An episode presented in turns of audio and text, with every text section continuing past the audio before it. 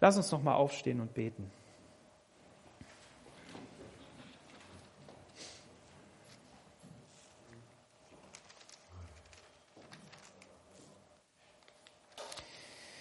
Herr Jesus, wir danken dir für diesen Morgen, Herr. Wir danken dir, dass du unser Zentrum bist. Ja, ich glaube an dich, an Christus, den Auferstandenen, an Christus, den, der vom Vater gesandt ist, der diesen Weg gegangen ist, diese Entscheidung getroffen hat und durchgezogen hat. Herr Jesus, wir danken dir dafür, dass wir an dich glauben dürfen, dass du unser persönlicher Retter bist. Halleluja.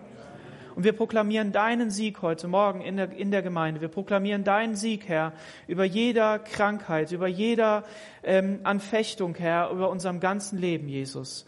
Und wir danken dir für jeden, der das erste Mal im Gottesdienst ist, der dich vielleicht nicht noch nicht so persönlich kennt, Herr, der sich aufgemacht hat und gesagt hat, hey, ich will irgendwie nach Gott suchen. Wir beten darum, dass du den Menschen begegnest, Herr. Denn wenn du uns nicht begegnest, dann, dann, dann ist es auch so leer, dann ist es irgendwie, das ist nicht so gut. Herr, wir beten darum, dass wir immer Begegnung mit dir haben. Jesus, wir danken dir dafür und preisen dich. Amen. Amen. Dir dürft gerne Platz nehmen. Ja, ich ähm, hatte ja gesagt, wenn ich predige, dann, dann werde ich im Thessalonicher Brief weiter predigen. Jetzt muss ich ähm, meine Ansage ähm, äh, auf den Kopf stellen, weil ich das, das Empfinden habe, dass ich heute Morgen über etwas anderes predigen soll. Und das soll auch immer möglich sein. Seid ihr, seid ihr dabei, ja? Ist das okay? Ja, das ist gut. Wie wir schon gehört haben, wir müssen auf die Stimme des Heiligen Geistes hören. Und ähm, auch wenn du dir oft unsicher bist, ähm, und ich bin mir auch des Öfteren unsicher, ja, ähm, dann ähm, versuch trotzdem, das zu tun. Und wenn du dann mal so kurz das Empfinden hast, hey, hier ist was, dann lass dich darauf ein. Such immer weiter danach. Matthäus Kapitel 6.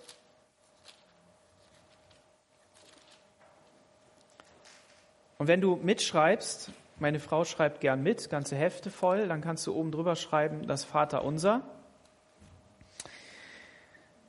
Es ist gut, wenn wir schreiben und das können. Ich versuche das immer wieder und es klappt dann nicht, aber ich, man muss immer wieder versuchen.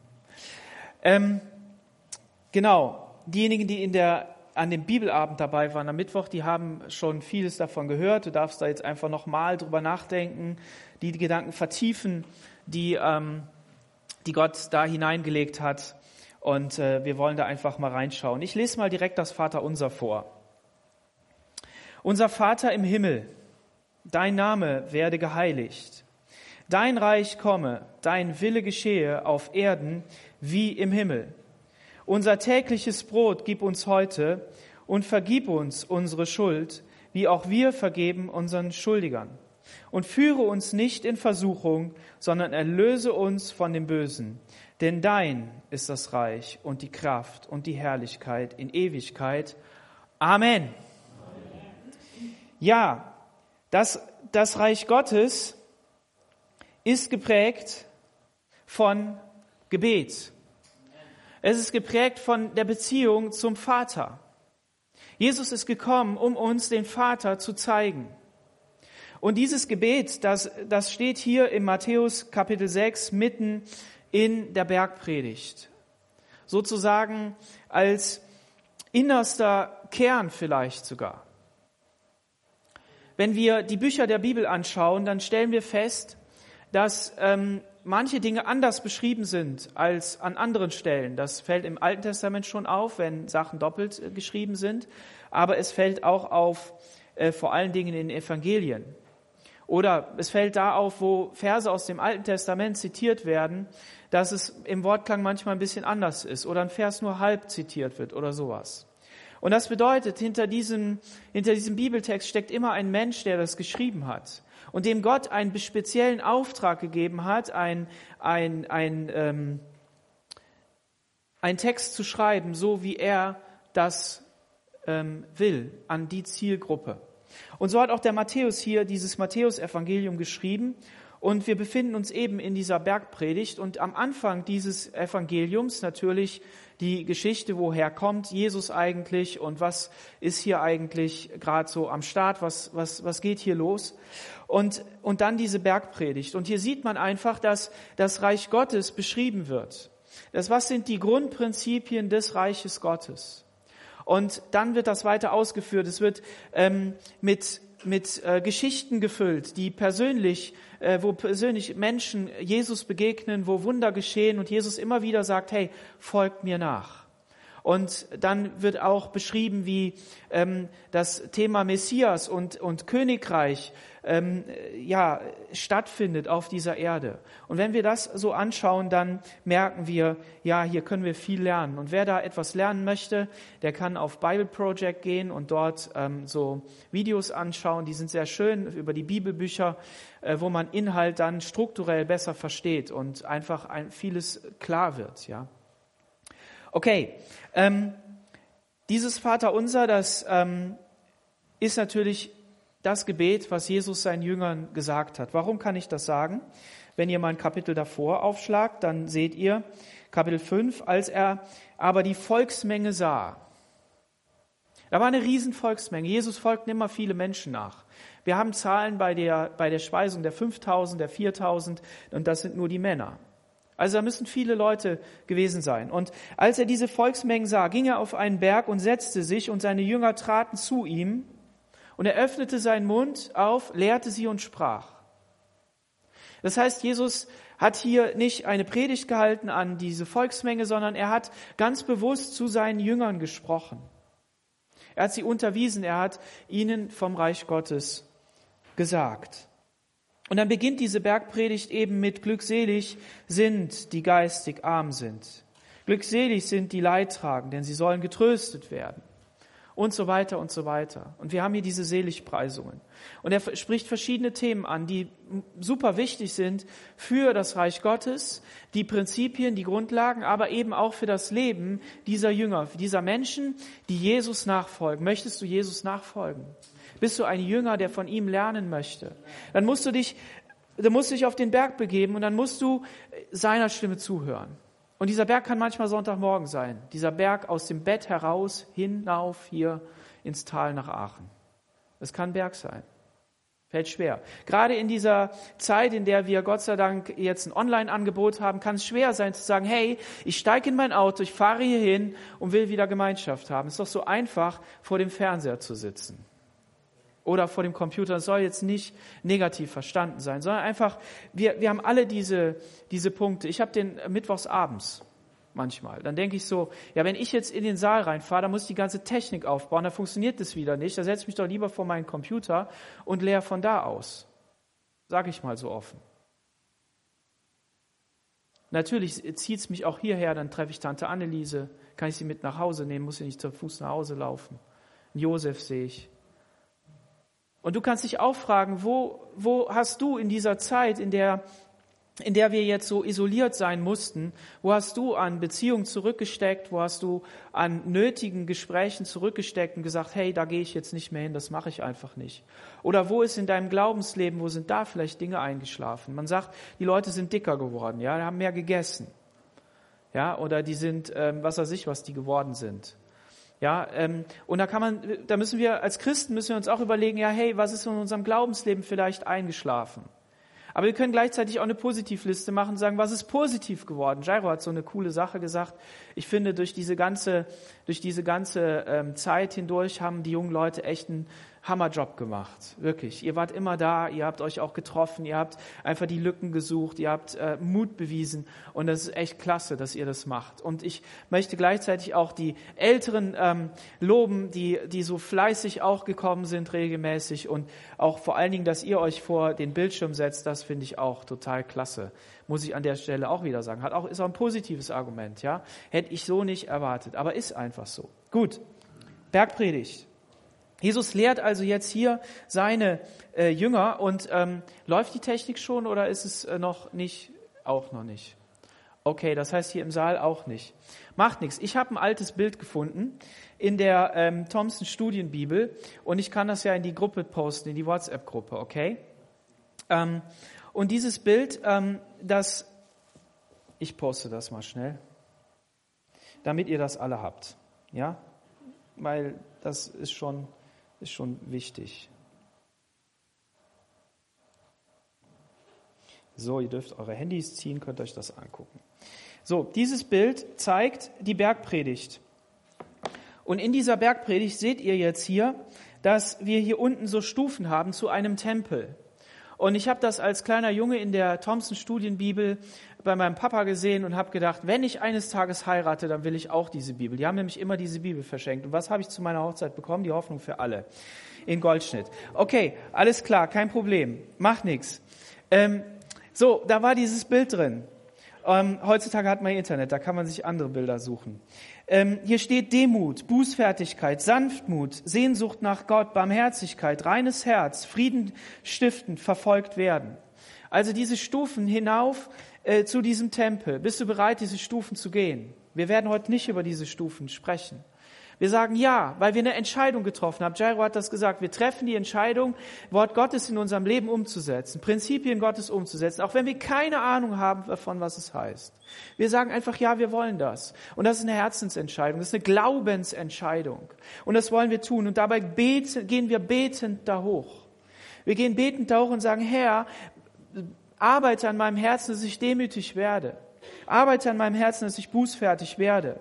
Und dann seht ihr diesen Tempel und er hat viele Türen. Ist immer gut, dass der Tempel Gottes viele Türen hat. Ja klar, ich weiß, der im Alten Testament hatte nicht so viele Türen. Aber ich finde, ähm, die Gemeinde Gottes kann nicht offen genug sein im Sinne des Positiven, was hier aufgeschrieben ist.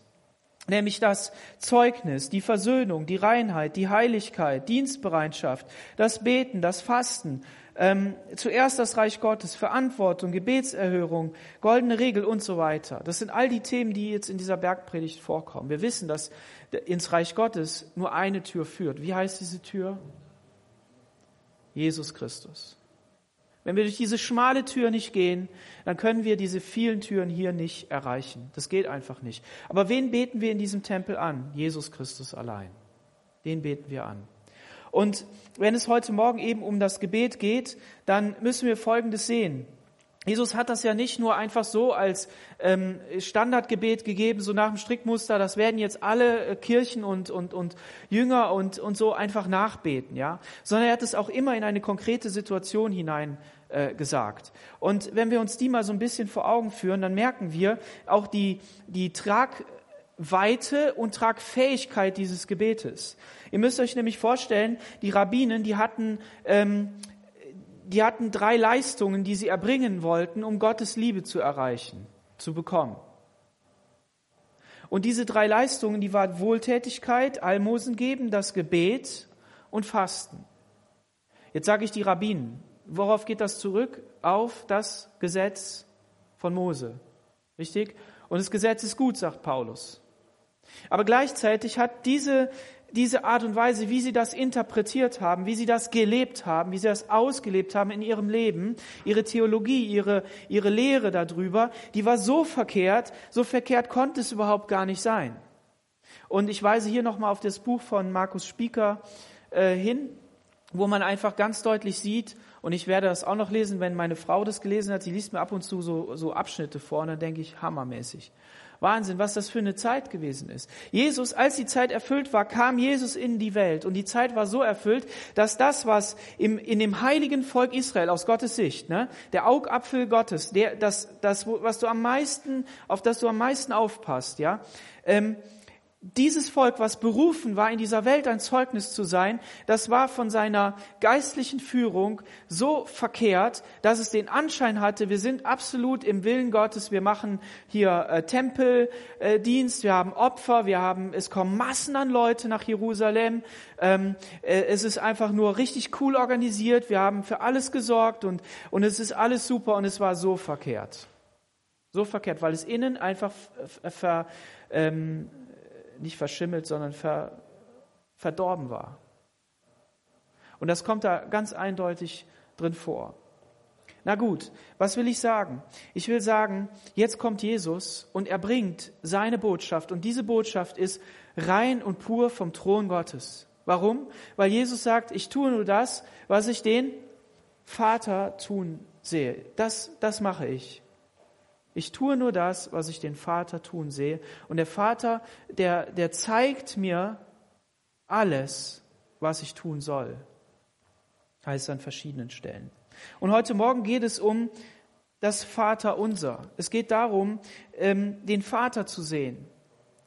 Und wenn Jesus also jetzt hier ähm, im Kapitel 6 ähm, anfängt zu sprechen, dann sagt er, gebt Acht auf eure Almosen. Klingelt da jetzt was? Almosen, haben wir gerade gehabt. Das war eine der Sachen, um Gottes Liebe zu bekommen. Ja, die Almosen zu geben. Dass ihr sie nicht vor den Leuten gebt, damit sie nicht, damit ihr nicht von ihnen gesehen werdet. Also Almosen, was sind Almosen? Almosen heißt, in die Tasche greifen, Geldstück rausnehmen und das in den Becher äh, schmeißen vorm Aldi bei der Person, die da sitzt. Da reinschmeißen, das Almosen geben. Menschen, die bedürftig sind, denen Geld zu geben, das Almosen geben. Und ja, ich weiß, wir leben in einem Sozialstaat und Menschen sind hier versorgt. Und als wir mal mit denen geredet haben, hatten die mehr Geld als ich. Damals. Und dann kann man zu der Überzeugung kommen, es ist nicht so gut, wenn ich denen Geld gebe, da können die sich nämlich Alkohol kaufen. Also gehe ich in den Aldi, kaufe eine Banane und gebe dem eine Banane, wenn er hungrig ist. Es geht hier um die Herzenshaltung, okay? Es geht um, um die Einstellung. Wie, wie gehen wir damit um? Und Jesus sagt, tut's im Verborgenen. Er sagt das hier. Ähm, ihr bekommt sonst keinen Lohn von eurem Vater im Himmel. Wenn du aber Almosen gibst, sollst du nicht vor dir her rausposaunen lassen wie die Heuchler, die es tun in den Synagogen und auf den Straßen, dass sie von den Menschen gepriesen werden. Wahrlich, ich sage euch, sie haben ihren Lohn verspielt. Wenn du Almosen gibst, dann lass deine linke Hand nicht wissen, was die rechte tut. Also ne, rechts, links ist nicht so weit entfernt damit dein Almosen im Verborgenen geschieht und dein Vater, der ins Verborgene sieht, wird es dir öffentlich vergelten. Habt ihr das richtig verstanden hier? Guck noch mal genau hin. Hier steht, wenn du das machst, ja, im Verborgenen und dein Vater, der ins Verborgene sieht, wird es dir im Verborgenen wieder zurückzahlen öffentlich. Ja, glauben wir das? Glauben wir das? Ihr könnt ja sagen, ja gut, ist doch egal. Ne? Ist doch egal, ob öffentlich oder im Verborgenen. Ist mir auch lieber im Verborgenen, weil dann sehen die anderen das nicht. Aber es geht hier um ein Prinzip. Gott sagt, ähm, oder der Herr spricht, heißt es da, mein ist die Rache, du sollst nicht vergelten. Es ist Gottes Anliegen, für dich zu kämpfen, für dich da zu sein. Er möchte Vater sein, er möchte für dich sorgen. Nein, nein, Papa, das kann ich aber alleine. Ja, das ist schön, dass du es alleine kannst, aber ich will für dich sorgen. Und dann weiß das Kind manchmal nicht. Die irdischen Väter, die sind dann so wie ich, die sind dann manchmal so und manchmal so. Ne? Und die Mütter auch. Äh, manchmal sagen sie, ja, mach mal selber und dann machst du selber, dann willst du aber nicht. Und dann, dann, dann sollst du und dann, also immer umgekehrt, ja, immer. Aber der Vater im Himmel will für dich sorgen. Und deshalb kannst du, wenn du heute Nachmittag darüber nachdenkst oder wann auch immer du das nochmal liest, kannst du mal für dich das durchbeten. Was bedeutet das für mich? Habe ich dieses Vertrauen, dass Gott das tun will? Und hier stoßen wir eben auf diesen Begriff Vater, dein Vater. Und wenn wir das anschauen im ganzen Kapitel 6, und hier könntest du wieder einen Stift nehmen und in deiner Bibel markieren, leider geht das in der U-Version nicht, da kann man immer nur einen ganzen Vers markieren. Ähm, aber wenn du diese Worte unterstreichst, dann wirst du feststellen, dass wir hier ähm, zwölfmal den Vater erwähnt finden. Zwölfmal im Kapitel 6. Und wenn wir das Kapitel 7 und das Kapitel 5 noch dazu nehmen, dann ist das nochmal für plus 5. Ja, also 17 Mal. Jetzt kann man sich ja mal fragen, warum hat der Matthäus das so häufig dahingeschrieben? Vater. Und wie hat das formuliert? Unser Vater einmal. Euer Vater im Himmel sechsmal plus vier, fünf und sieben. Kapitel 5 und 7. Dein Vater der ins Verborgene, der für im Verborgenen ist und sieht. Fünfmal. Und mein Vater einmal. Merkt ihr was? Der Matthäus will uns hier sagen, hier geht es wirklich um das Eingemacht, hier geht es um die Beziehung zu Jesus, hier geht es um die Beziehung zu dem Vater, zu Gott, dass die wirklich eng ist, dass die wirklich von Vertrauen geprägt ist und dass es beim Gebet niemals darum geht, dass ich irgendwelche Litaneien abhalte, also riesenlange äh, Aufsätze. Und wenn man da nochmal bei den Juden nachschaut, dann ähm, findet man da folgenden, ähm, folgenden Satz, den lese ich euch kurz vor. Da gibt es ein rabbinisches Traktat, das sagt, ähm, das Morgengebet ist besonders wichtig, es hat vier Stunden zu dauern. Wenn nicht in der Synagoge, dann dort, wo man gerade war. Nicht laut, sondern flüsternd, aber man steht halt da. Und Jesus beschreibt hier im Vers 8, da sagt er, darum sollt ihr ihnen nicht gleichen. Euer Vater weiß, was ihr braucht, bevor ihr ihn darum bittet. Und da kommt bei mir immer die Frage auf, ja, soll ich dir das jetzt noch alles sagen, Herr, oder nicht? Es gibt ja auch so interessante Lehren. Es gibt ja auch so die Lehren, dass du das alles vor Gott aussprechen musst. Dass du das, dass du das sagen musst. Und dann kommst du ganz leicht dahin, dass du sagst, oh, das habe ich nicht durchgebetet, das habe ich nicht gesagt, also kann Gott das ja gar nicht bestätigen und so weiter.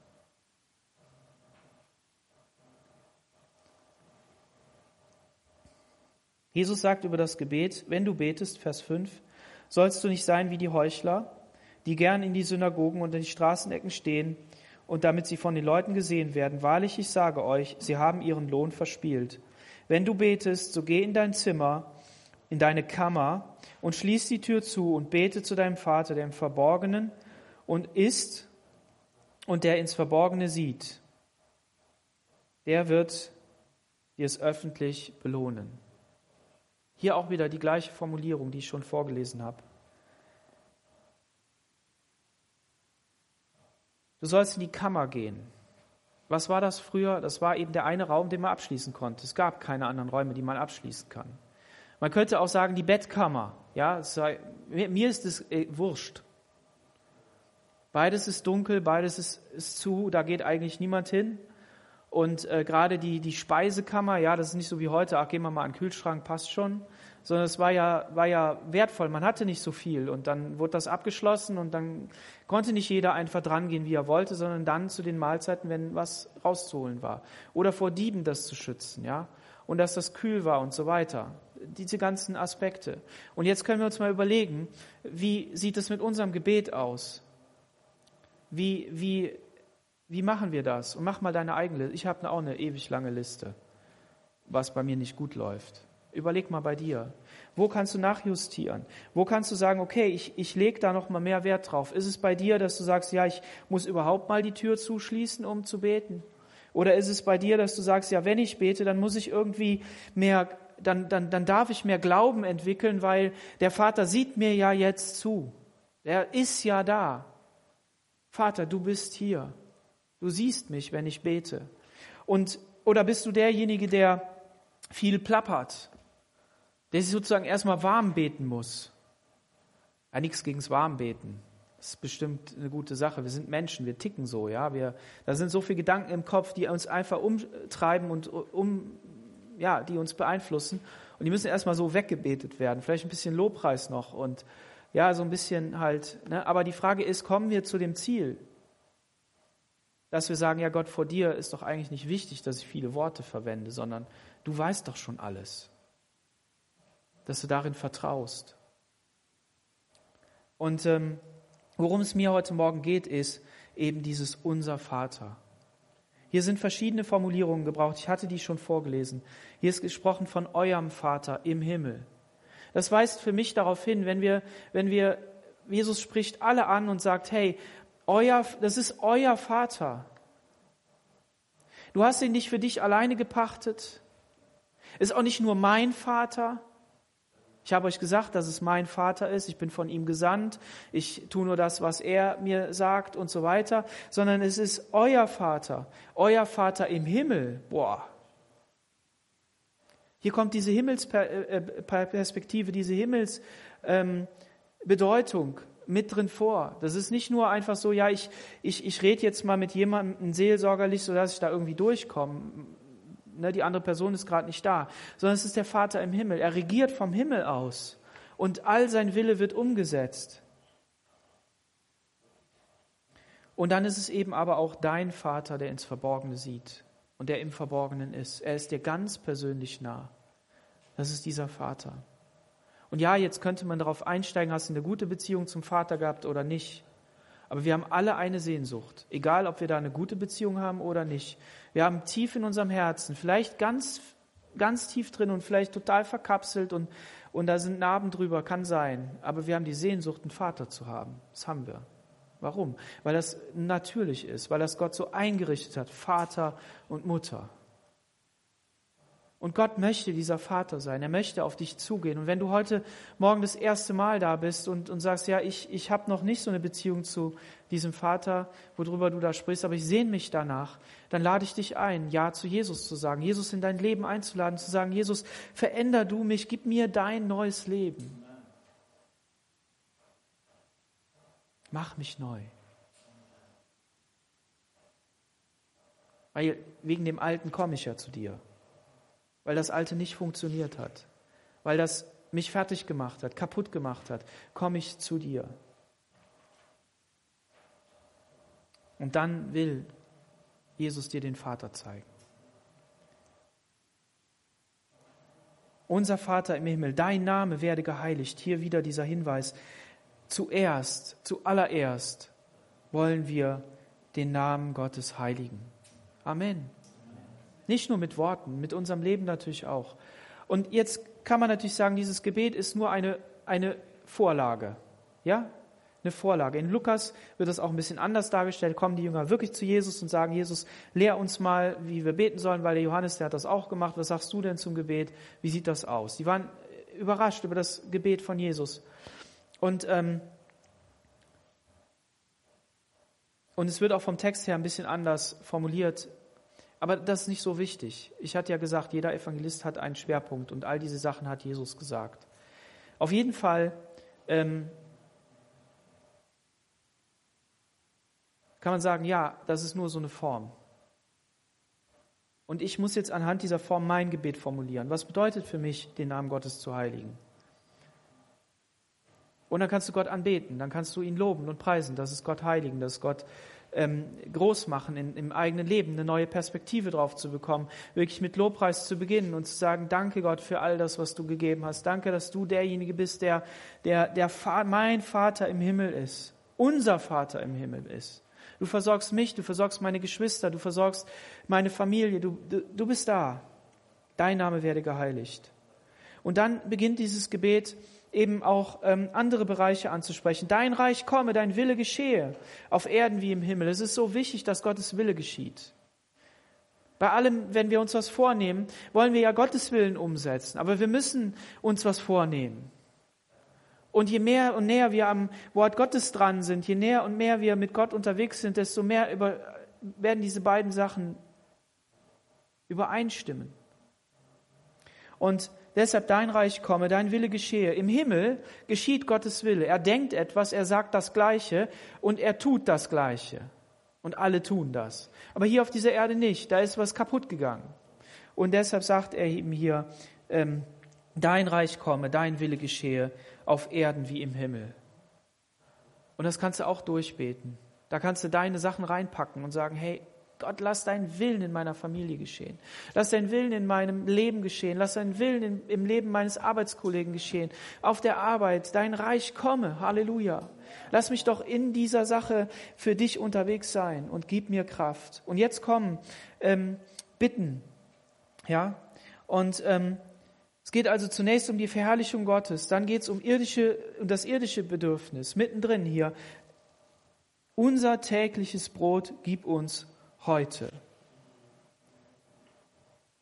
Also Jesus war bewusst, dass, dass das Gespräch mit dem Vater, der in dem Himmel ist, immer auch um die tägliche Versorgung gehen muss. Wir dienen nicht einem Gott, der mit unserer Versorgung nichts zu tun hat. So am Strickmuster, Hauptsache in dem Tempel da irgendwie einen Kult gemacht, aber was du zu Hause zu essen hast, ist egal. Nein, nein, so einem Gott dienen wir nicht, sondern wir bedienen einem versorgenden Gott. Und hier geht es natürlich, ähm, hier geht es um tägliches Brot, ja, das von heute oder eben das von morgen, ne? wenn am Abend dann halt für morgen. Ne, so ein Lohnarbeiter hat ja täglich seinen Lohn gekriegt. Den hat er nicht morgens gekriegt, ne, sondern den hat er abends gekriegt. Wir kriegen den Lohn oft am Monatsende oder am Monatsanfang oder sowas. Ja? Und für uns sind das ein bisschen andere Dimensionen, ein bisschen anders. Aber wenn wir wieder lernen, uns auf, die, auf das ähm, Natürliche zurückzuentwickeln oder zu, in unserem Denken zurückzubewegen, so wie in allen anderen Bereichen auch, regional, ökologisch, ähm, möglichst irgendwie urbar. Wenn wir das im Geistlichen machen, dann sage ich, hey Gott, ja klar, ich weiß, ich habe meine Versorgung im nächsten Monat, sehe ich ja. Aber ich will dir heute für die Versorgung, will ich dich bitten, heute. Das ist eine andere Denkweise darüber.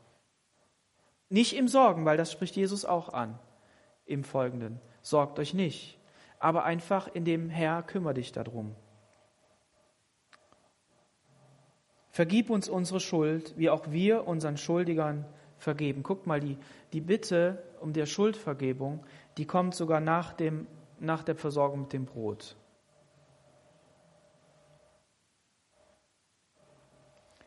Und hier geht es um Folgendes. Jesus sagt das hier in Vers 14. Wenn ihr aber den Menschen ihre Fehler vergebt, dann wird euch euer himmlischer Vater auch vergeben. Wenn ihr den Menschen aber ihre Fehler nicht vergebt, dann wird euch euer Vater eure Fehler auch nicht vergeben. Alter Schwede, hast du da mal richtig drüber nachgedacht? Warum können wir das sagen oder warum sagt Jesus das? Weil uns vergeben worden ist. Dir ist vergeben worden. Du bist zu Jesus gekommen und hast gesagt, ja, dieses alte Leben, das funktioniert nicht. Ich habe so viel Fehler gemacht. Ich habe ich hab gesündigt. Ich habe, vielleicht weißt du nichts, was Sünde ist, aber ich habe so viel Fehler, war so böse. Ich ja gemerkt. Ich habe die Menschen um mich herum kaputt gemacht. Mich selbst kaputt gemacht. Jesus, hier ist meine Schuld. Ich komme an das Kreuz. Ich lege sie vor dich ab. Ich will darauf vertrauen und dir glauben, dass du meine Schuld und Sünde bezahlt hast. Und dass ich durch dein Blut gereinigt werde. Herr, vergib mir meine Schuld und reinige du mich. Und dann hat Gott dir vergeben. Da gebraucht Jesus ein Gleichnis von dem Schalksknecht und äh, dort wird das, wird das gesagt, ähm, dass, ähm, dass da jemand eine große Schuld vergeben worden ist und als er zurückgekommen ist und seine Leute angewiesen hat, die ihm unterstanden, hat er alles eingefordert. Ja, und ähm, das finden wir in Matthäus Kapitel 18. Das kannst du mal lesen, 18, 21 folgende. Okay, wir müssen vergeben. Und wisst ihr, das Coole bei Vergebung ist, dass das nichts mit dem anderen zu tun hat. Also, wenn ihr den, ja, hier steht, wenn ihr den anderen Leuten nicht vergebt, dann hast du ein Problem. Interessant nicht der andere. Du hast ein Problem. Wenn du aber vergibst, dann setzt du Gott frei, dass er dir auch vergeben kann. Ja, was soll er dir vergeben? In dieser Vergebung bleiben. Er hat dir schon vergeben, aber dass es immer weiter fließt vom Thron Gottes, immer weiter. Wir, wir in dieser Vergebung halt bleiben. Merkt ihr was? Der andere, der kann immer noch böse sein, der kann immer noch äh, schuldig bleiben, der kann auch noch immer weiter schuldig bleiben. Und du kannst ihm trotzdem vergeben. Ist es nicht klasse? Es hat nur mit dir und Gott was zu tun. Es hat nichts mit dem anderen zu tun. Und ich rede hier nicht von Vertrauen. Ich rede nicht davon, dass wieder alles gut ist, dass der weitermachen darf. Davon rede ich nicht. Ich rede auch nicht darum, dass du den nicht ansprechen sollst dass du eine Linie ziehen musst. Davon rede ich nicht, sondern ich rede nur ums Vergeben. Wir dürfen vergeben, wir dürfen in einer vergebenden Haltung unterwegs sein. Und das ist wunderbar und das sagt Jesus hier. und führe uns nicht in Versuchung, sondern erlöse uns von dem Bösen. Jesus weiß, dass wir immer wieder in Anfechtung, so sagt die Bibel, kommen. Was bedeutet das? Das bedeutet, dass Dinge auf uns zukommen, die nicht gut sind und wir, dass wir, dass wir uns dagegen eigentlich wehren wollen, aber es irgendwie nicht schaffen oder vielleicht doch schaffen und so hin und her kämpfen, ja? Und da sagt Jesus, betet darum, dass ihr da bewahrt bleibt, dass ihr da nicht hineinkommt. Von Gott selbst heißt es, er versucht niemand. Die Versuchung ist nicht von ihm, aber er lässt Dinge zu, um unseren Glauben zu prüfen, um ähm, alle möglichen Sachen. Und Jairo hat es ja gesagt, wir bestehen, wir sind jeden Tag in Kämpfen. Sind wir einfach. Das ist das Leben. Und da sagt Jesus, betet darum. Und was passiert dann? Dann passiert es so, dass wir eine andere Perspektive darauf haben, dass wir nicht gereizt reagieren vielleicht, dass wir, dass wir merken, hey, ja, hier kommt Gottes Kraft mit rein, die kann ich mitnehmen. Und wenn es dann doch passiert, dass ich zu Jesus wieder umkehre und sage, Herr, hilf mir, dass es, dass es einfach klappt. Aber wichtig ist, dass es im Gebet mit drin ist. Wir sind keine geistlichen Spinner, die nur weil sie zu Jesus gekommen sind und jetzt ein neues Leben haben, sagen, so und Chaka, jetzt passiert gar nichts mehr. Ich stehe da drüber. Da musst du ja nur das Vaterunser lesen und dann sagst du, hey, hier ist die Bodenhaftung. Und das ist nicht der Gott, der weit entfernt ist, sondern es ist unser Vater. Und wenn du betest, dann ist es nicht nur unser Vater, sondern es ist dein Vater, der ins Verborgene sieht und der dir dafür vergelten wird, öffentlich. Weil du im Geheimen gebetet hast, weil du im Geheimen mit Gott dort das besprochen hast, wird er dir öffentlich helfen, das umzusetzen.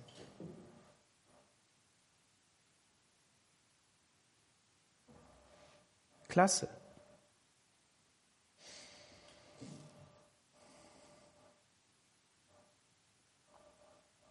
Denn dein ist das Reich und die Kraft und die Herrlichkeit in Ewigkeit. Amen. Ich finde den Zusatz gut. Der ist bei Lukas ja nicht dabei. Wisst ihr, warum ich den gut finde?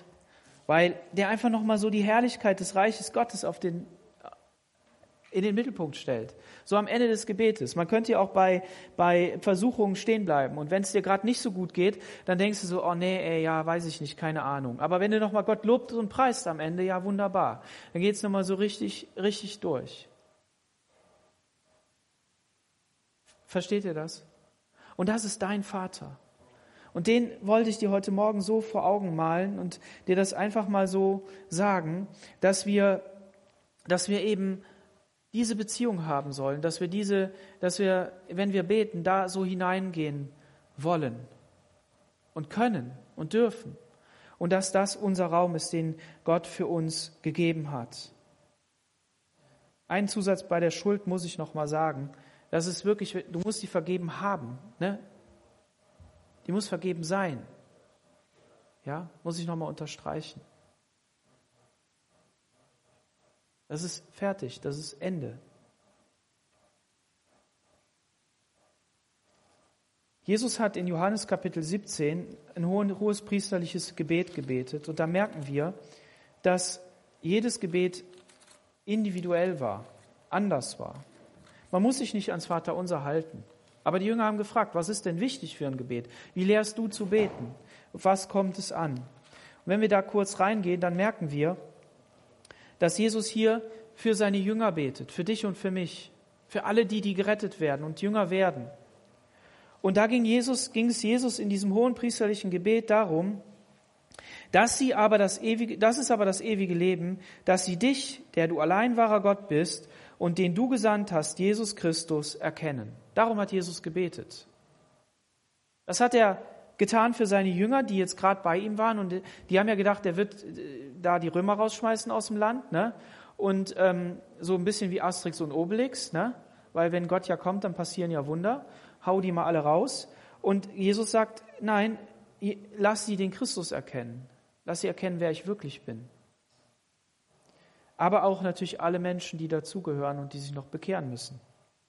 Ich habe dich verherrlicht auf Erden und das Werk vollendet, das du mir zu tun aufgetragen hast. Und nun verherrliche du mich, Vater, bei dir selbst, damit die Herrlichkeit, die ich bei dir hatte, bevor die Welt, äh, jetzt habe ich mich verlesen, und verherrliche du mich, Vater, bei dir selbst mit der Herrlichkeit, die ich bei dir hatte, bevor die Welt war. Ich habe deinen Namen den Menschen offenbart, die du mir aus der Welt gegeben hast. Sie waren dein und du hast sie mir gegeben und sie haben dein Wort bewahrt. Vers 9. Ich bitte für sie, nicht für die Welt bitte ich, sondern für die, die du mir gegeben hast, denn sie gehören dir. Vers 20. Ich bitte aber nicht allein für sie, sondern auch für die, die durch ihr Wort an mich glauben werden. Dass sie eins sind, sagt er. Um die Einheit hat er gebetet. Dass sie in dir eins sind. Nicht alle einer Meinung, aber eins. Eines Geistes. Dass man merkt, ja, boah, wir sind gemeinsam unterwegs. Und das hat Jesus hier gebetet. Und es ist so fantastisch, dieses Gebet von Jesus zu haben. Da merken wir einfach, was es bedeutet hat für Jesus selber, ähm, den Vater in seinem Leben zu haben als Zentrum. Und ich wünsche mir für uns als Gemeinde, für jeden, der zuhört heute Morgen, dass, ihr, dass wir das erkennen. Männer wie Frauen, Kinder wie Erwachsene, Junge wie Alte, egal wie lang wir schon unterwegs sind, dass wir einfach nochmal neu da hineingehen und sagen, Herr, zeig mir das neu, lass mich deine Liebe neu spüren, lass mich neu erkennen, wer du bist. Weil gerade in diesen Zeiten, in denen wir sind, aber zu jeder anderen Zeit natürlich auch, wir brauchen die Liebe des Vaters. Wir brauchen, dass, dass, wir, dass, wir, dass wir da immer etwas bekommen, dass wir dranbleiben können. Es ist ja auch das Bewusstsein, der Ohnmacht. Ich hatte gerade gesagt, wir sind nicht so geistliche Überflieger. Müssen wir gar nicht sein. Sondern wir dürfen in dieser Ohnmacht sein, zu sagen, ja, ich weiß, dass das alles auf mich zukommt. Herr, hilf du mir. Und in der Situation dürfen wir dann merken, wow, seine Kraft kommt und ich kann.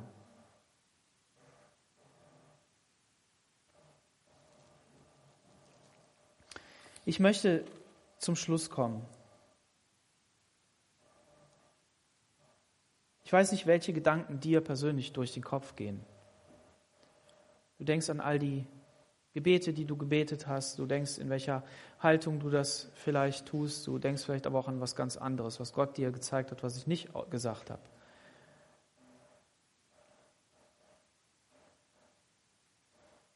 Wichtig ist, dass wir auf das hören, was der Heilige Geist uns sagt.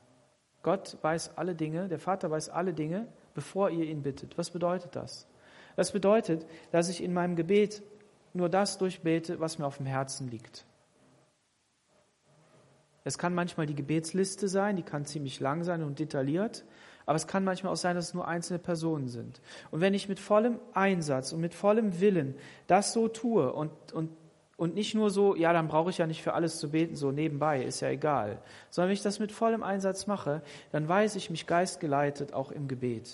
Und dann kann ich darauf vertrauen, dass Gott sich auch um alle anderen Dinge kümmert, weil er ein Versorger ist, weil er wirklich ein Vater ist. Amen. Und mir ist es auf dem Herzen, ähm, jetzt eine Sache zu machen. Ich bitte mal alle Väter nach vorne, die hier sind. Ich weiß nicht, ob viele Väter da sind, aber Bitte mal alle Väter nach vorne. Du hast nicht so viel. Kommt mal, stellt euch mal hier, hier oben hin.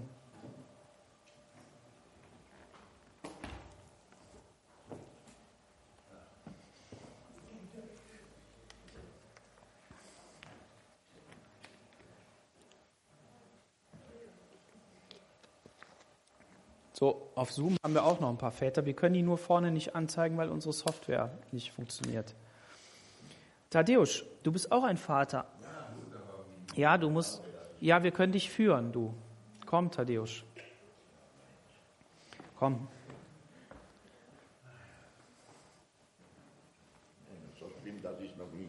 Ja, dann.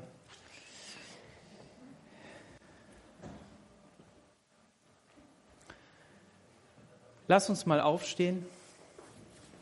Lass uns mal für die. Fe da ist doch noch ein Vater. Giuseppe, sag mal, komm.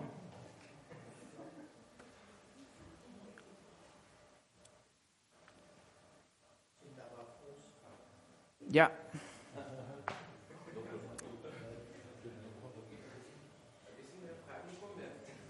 Okay. Ich möchte für die Väter beten. Herr Jesus, wir danken dir, dass wir hier vorne als Väter stehen dürfen. Jesus, du hast uns in diese Aufgabe hineingeführt und wir wissen, seitdem wir dich kennen, dass du uns darin wirklich führst, Herr, und dass, dass du einen Plan hast, Jesus. Ich bete darum, dass du meine Brüder wirklich segnest, dass du ihnen Kraft schenkst, dass du sie ausstattest, Herr, mit deiner Kraft, mit deiner, mit deiner Leitung, Herr Jesus, dass sie das selber persönlich erleben, was es heißt, Vater zu sein, weil sie es bei dir lernen, aber dass sie das auch weitergeben können. Und dass sie nicht da stehen bleiben, natürlicher Vater zu sein, sondern auch Vater in Christo zu sein.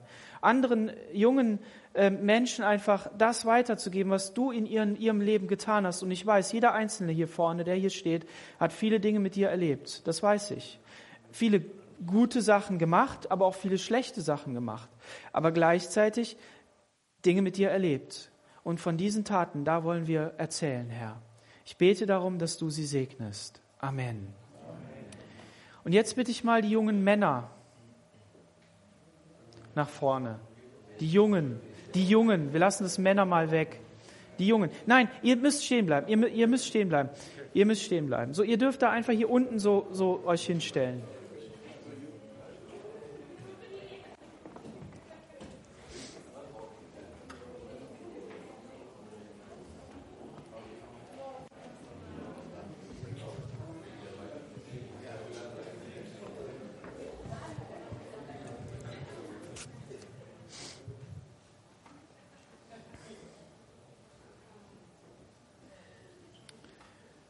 Also wenn jetzt noch ein Junge nicht kommt, dann, dann kriegt er Ärger. Wir müssen über seine Identität nochmal sprechen. Ja, ich weiß, der Thomas wollte sich nur um die Technik kümmern. Ist okay. Funktioniert eh.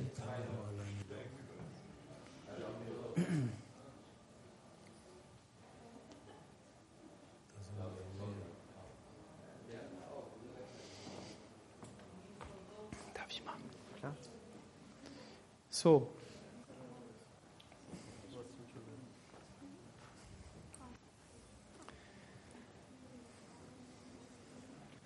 So, sieht das nicht toll aus?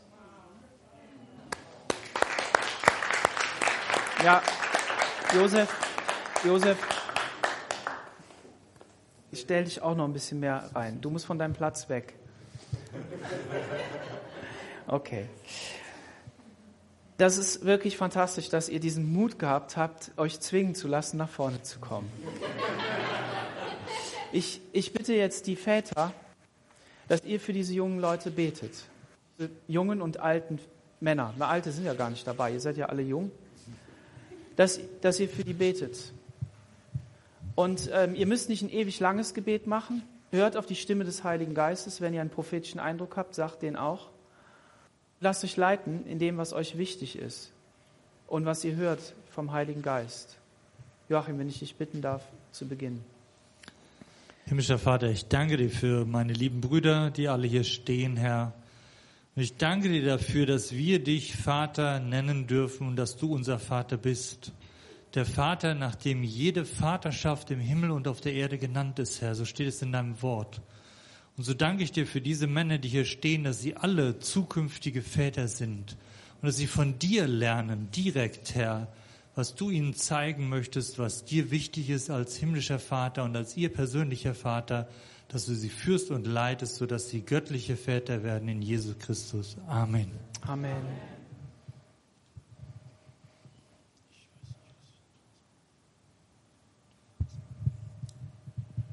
Ja, Vater im Himmel, ich danke dir für meinen Heiland Jesus Christus. Du hast ihm meine Schuld und unsere Schuld, unsere Sünde und auch die Flucht auf ihm gegeben. Und jetzt wir sehen die vorne die Frucht deines wunderbaren Liebes. Halleluja, Jesus. Segne dieses junge Männer, diese junge, wo die möchten von ganzem Herzen dienen dich. Erfüll mit deinem Heiligen Geist, mit deiner wunderbaren, unfassbaren Liebe. Segnet uns, segnet Besonderes dieses junge Männer, wo die stehen von dieser dunklen Welt. Aber du bist der Licht. Und die sind durch dich Licht an dieser Welt. Halleluja. Danke dir, Jesus. Amen.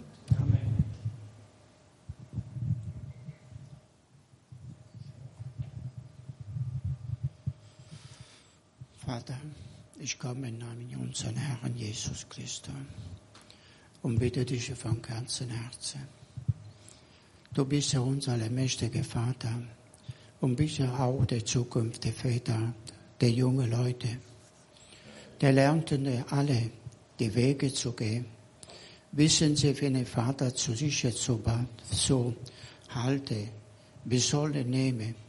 Und wenn er nicht weiß, könnte er nur zu dir kommen, da du uns auch leite, wie du uns geleitet hast.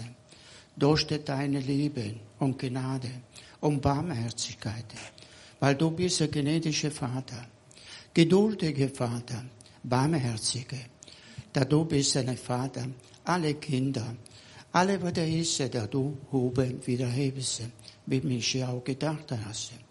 Du hast mich ganze Jahre geleitet. Du hast mich von einem Land, wo ich nicht weg wollte. Und trotzdem, du hast mich nach hier geleitet. Und da sind es schon über 30, über 53 Jahre schon vergangen, wenn ich gestern wäre. Durch deine Gnade und Liebe, da du mich bewahren hast, geführt hast wie eine kleine Kinder, da du sagst, ich bin deine Kinder. Und ich danke dir von ganzem Herzen, der du alle, was hier ist, der zukünftige Väter, das segne sie. Von den Füßen bis zu den letzten Haare. Das sind die in deinem Leben wachsen. Ich danke dir, Vater, im Namen unseres Herrn. Danke, Vater. Der du segnest auch die Mutter. Das zählt auch noch dazu. Ohne die Väter alleine, die gehört auch die Mutter. Der ohne die Mutter, der gehörte keine Vater. Also segne beide. Alle Väter, Mutter und auch die junge Mädchen. Ich danke dir, Vater, im Namen unseres Herrn. Danke und Preis und Lobe. Amen. Amen. Amen. Ja, ihr jungen Männer, ich möchte euch Mut zusprechen. Ihr habt die Gebete gehört. Ihr habt die, den Segen gehört, der über eurem Leben ausgesprochen ist. Jetzt liegt es an euch, den im Glauben zu nehmen und zu sagen, ja Gott, mein Vater im Himmel, ich möchte dir vertrauen. Ich möchte in all den Wegen gehen, die du für mich vorbereitet hast. Ich möchte ein Vater werden, der so ist, wie du bist, der dir ähnlich ist. Wir sollen Gott ähnlich werden. Ich möchte deinen Charakter anziehen. Ich möchte, ich möchte deine, deine Liebe in mir aufnehmen. Und ich weiß nicht, wie das bei euch aussieht, ob ihr heiraten möchtet oder nicht. Wir werden gefragt, was, was ist wichtig in einer Ehe? Wie funktioniert all die Dinge von, von den schönen Seiten bis hin zur Unterordnung und so weiter? Ich sage euch was. Jetzt könnt ihr das lernen, was ihr in der Ehe braucht. Ohne eine Ahnung davon zu haben, wie das mit den Mädels geht, völlig egal. Jetzt könnt ihr das lernen. Ihr könnt in die Schule Gottes gehen und sagen, Herr, änder du mich, dass ich mich selbst überwinden kann. Änder du mich, dass ich sanftmütig werde, dass ich ein Mann des Gebetes werde, dass ich voller Liebe bin, dass ich all die Dinge tue, die in dieser Bergpredigt stehen, von mir selbst heraus durch deine Kraft, weil sie in mir liegen, weil du sie hineingelegt hast. Und dann werdet ihr Männer Gottes. Dann werdet ihr Väter, richtig gute Väter, auch wenn ihr Fehler macht. Und dann werdet ihr auch Väter in Christo. Amen. Amen. Ihr Jungen, ihr dürft euch kurz hinsetzen.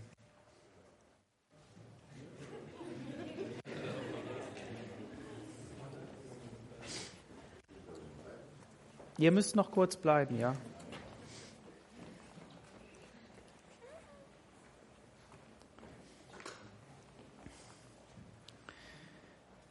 Und ihr Väter, es ist mir eine Ehre, euch kennenzulernen und vor allen Dingen auch alle Väter und natürlich jungen Leute online auch, klar, die haben wir jetzt nicht extra erwähnt, aber ihr seid immer mit dabei. Aber ihr Väter auch, die ihr jetzt am Stream zuguckt, ein paar sehe ich jetzt hier vorne.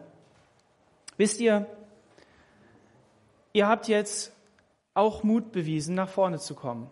Manch einen von euch haben wir auch überredet.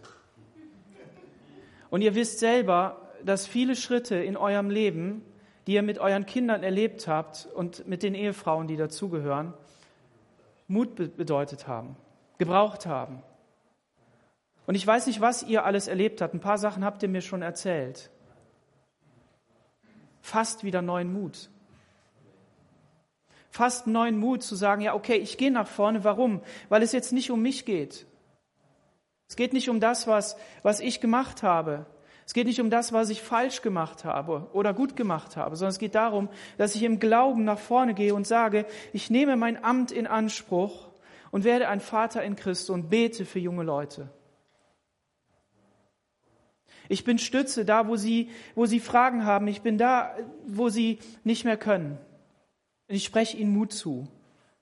Ich ermutige sie, weiterzugehen. Ich trage durch. Ich korrigiere auch mal. Ich sage, hey, das finde ich aber nicht so gut, wenn du das so und so machst. Warum machst du das eigentlich? Ich will mal verstehen, was eigentlich los ist. Ich möchte euch diesen Mut zusprechen. Und auch allen, die ihr online zuhört, liebe Väter. Ihr habt uns so viel beigebracht und ich bitte euch, diese Aufgabe wahrzunehmen, wirklich geistliche Väter zu sein, damit die jungen Leute wirkliche geistliche Väter werden können. Amen. Amen. Vielen Dank.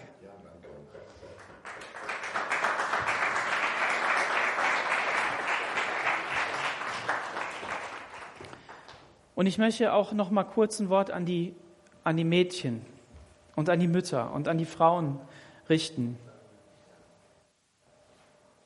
Ihr seid auch genauso wichtig. Wir haben es eben in dem Gebet gehört.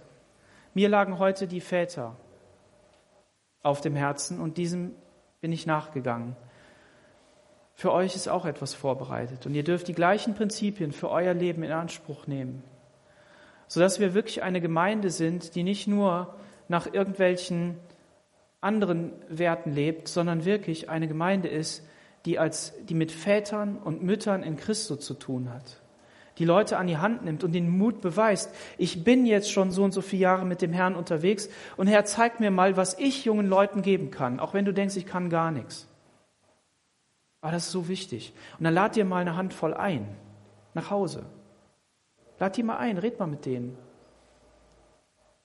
Dass wir, dass wir gemeinsam lernen. Und nur so können wir wirklich an dieser Stelle in dieser Welt, die Vater und Mutter verkennt, die Vater und Mutter kaputt macht, die davon nichts mehr wissen will offiziell, aber einen Riesenhunger hat, einen Riesendurst hat, einen Riesenschrei hat nach Vater, echter Vaterschaft und echter Mutterschaft.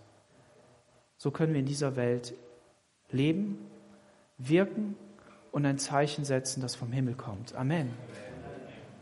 Lass uns gemeinsam aufstehen und das Vaterunser beten.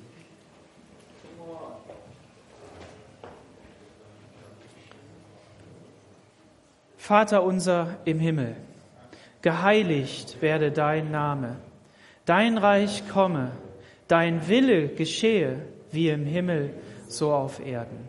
Unser tägliches Brot gib uns heute und vergib uns unsere Schuld, so auch wir vergeben unseren Schuldigern. Und führe uns nicht in Versuchung, sondern erlöse uns von dem Bösen. Denn dein ist das Reich und die Kraft und die Herrlichkeit in Ewigkeit. Amen. Amen.